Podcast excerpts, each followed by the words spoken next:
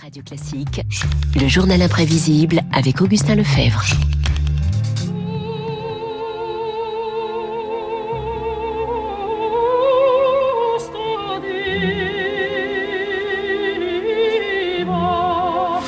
Bonjour Augustin. Bonjour Renaud, bonjour à tous. La voix de Maria Callas, Maria Callas qui nous a quittés il y a 45 ans. La diva est morte, et eh bien c'était le 16 septembre 1977. Et elle avait 53 ans, reste aujourd'hui le mythe et les superlatifs. Revenons ce matin sur la façon dont elle percevait son art, son métier, avec forcément une part de mystère. Le public attend de vous une chose parfaitement déraisonnable et légitime tout de même.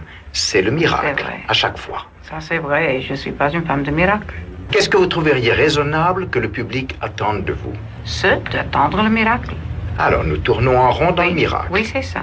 Et il faut que nous, malheureusement, nous, nous, ou heureusement, nous nous prenons par la main, moi et le public, et nous marchons par ce chemin que j'ai. Nous tournons en rond dans le miracle avec la calasse. Ce chemin, aux côtés du public, l'emmène jusqu'au sommet de la célébrité.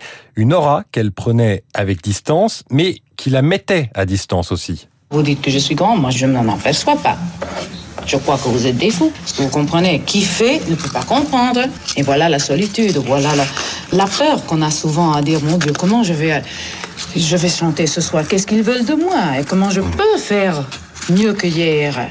Et mieux que ce que je voudrais faire, toujours mieux. Toujours mieux, et pour faire toujours mieux, pas de secret, le travail, ce qui lui a valu une mauvaise réputation. Quand quelqu'un ne veut pas travailler, alors euh, je dois bousculer par force, gentiment, si j'ai le temps, et pas gentiment si j'ai pas le temps, parce que le temps ne nous attend pas. Et alors là, on te hait. Et on dit, oh, qu'est-ce qu'elle a de sale caractère, elle est impossible à travailler ensemble.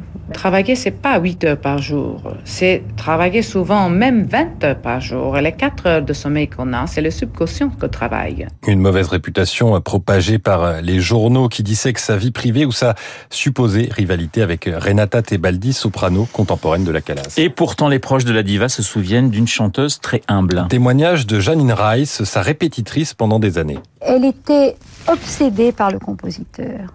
Elle me disait d'une manière euh, quotidienne, euh, permanente, euh, oh, quel malheur qu'on ne puisse pas lui demander. là, je crois qu'on peut prendre cette respiration parce qu'après le phrasé devient plus expressif.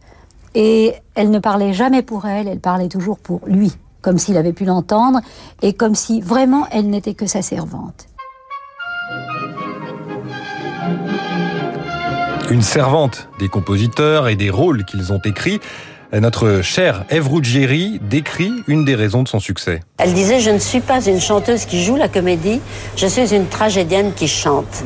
Et ça faisait la différence. Elle mourait avec Traviata, elle mourait avec euh, Tosca, elle mourait avec euh, Butterfly.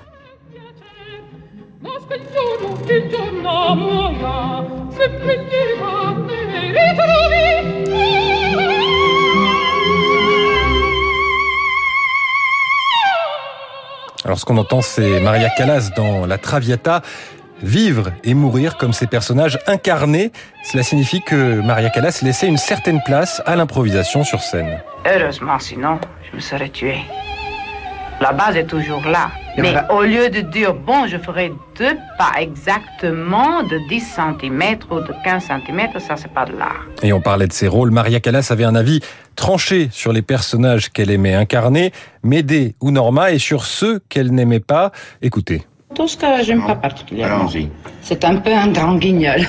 Puisque je devais la faire, j'ai trouvé les justifications de tant de stupidité de premier acte, par exemple. Elle entre, elle sort. Carmen n'est pas toujours noble. Elle a un côté, pardonnez-moi, cabaret.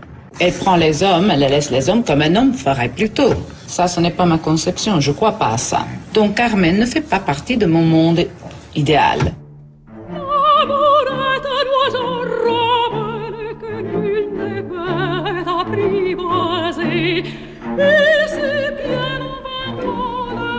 Maria Callas a fini évidemment par chanter Carmen incontournable du répertoire.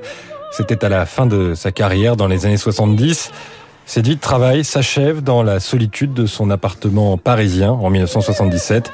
Reste aujourd'hui ses paroles et surtout sa musique.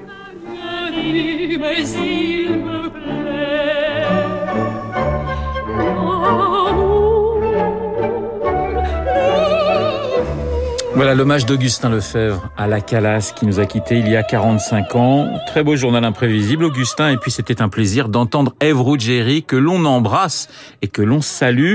Euh, on vous retrouve à 9h oui, je vais vous faire découvrir le manuscrit de Don Giovanni de Mozart. Eh ben écoutez, rendez-vous est pris. Puisqu'on est dans la culture, je vous signale qu'à 19h, vous avez rendez-vous avec Frédéric Becbédé pour Conversation d'un enfant du siècle.